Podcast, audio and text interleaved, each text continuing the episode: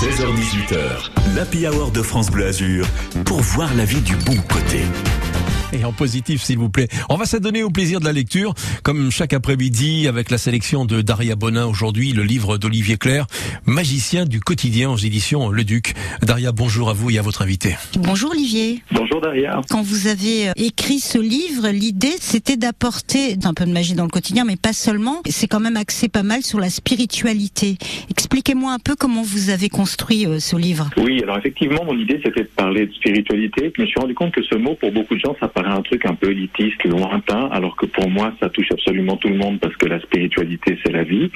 Et puis en l'écrivant, en écrivant l'introduction, je me suis retrouvé à utiliser deux, trois fois les mots magie, magicien, magique. Et tout d'un coup, je me suis dit, ben voilà, un joli angle d'approche, c'est de montrer qu'en fait, vivre une vie spirituelle, spiritualiser le moindre de ses gestes quotidiens, y compris les corvées, le ménage, les, les actes les plus ordinaires d'une journée, c'est vraiment introduire de la magie, c'est tout transformer. Tout est pareil et pourtant tout est changé.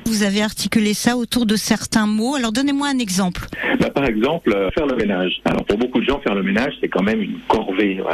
C'est-à-dire, c'est un truc qu'il faut faire. Et peu de gens ont l'idée de se dire que, en fait, faire le nettoyage chez soi, enlever la poussière, passer l'aspirateur, euh, je sais pas moi, laver les vitres ou, ou, faire la vaisselle, ça peut devenir un acte spirituel à partir du moment où on met de la conscience dedans et où on se rend compte que tout ce qu'on fait à l'extérieur peut être mis en lien avec quelque chose à l'intérieur. Est-ce qu'on n'a pas besoin de temps en temps de dépoussiérer des vieilles idées qu'on a dans la tête Est-ce qu'on n'a pas besoin de se laver, de se rincer le cœur de vieilles émotions, de choses qui nous encrassent Est-ce qu'on n'a pas besoin d'un bon ménage intérieur de temps en temps pour ne pas trimballer des vieilles notions, des vieilles idées, des, des vieux ressentiments qui finalement nous encombrent Et à partir du moment où on lit une activité extérieure, que ce soit jardiner, que ce soit faire le ménage, que ce soit peindre, bricoler ou autre chose, à son équivalent à l'intérieur de nous, bien là, la magie se déclenche, c'est-à-dire que ce qu'on fait à l'extérieur a des répercussions sur notre vie intérieure. Olivier, vous, votre idée, c'est quand même euh, d'une certaine façon d'illuminer son quotidien, c'est le mot peut-être qui convient aussi, et mettre aussi une forme de joie, de gaieté en fait. Exactement. Alors, on peut dire c'est mettre de la lumière, on peut dire c'est mettre de l'amour, parce qu'on peut mettre de l'amour dans son regard, dans la façon dont on, dont on touche les objets et,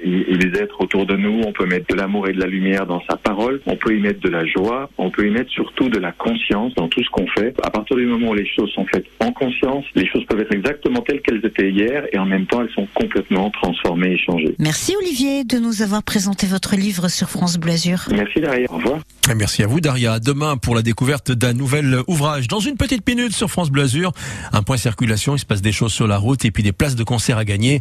Les places pour Oshi sur la terrasse du Palais des Festivals de Cannes.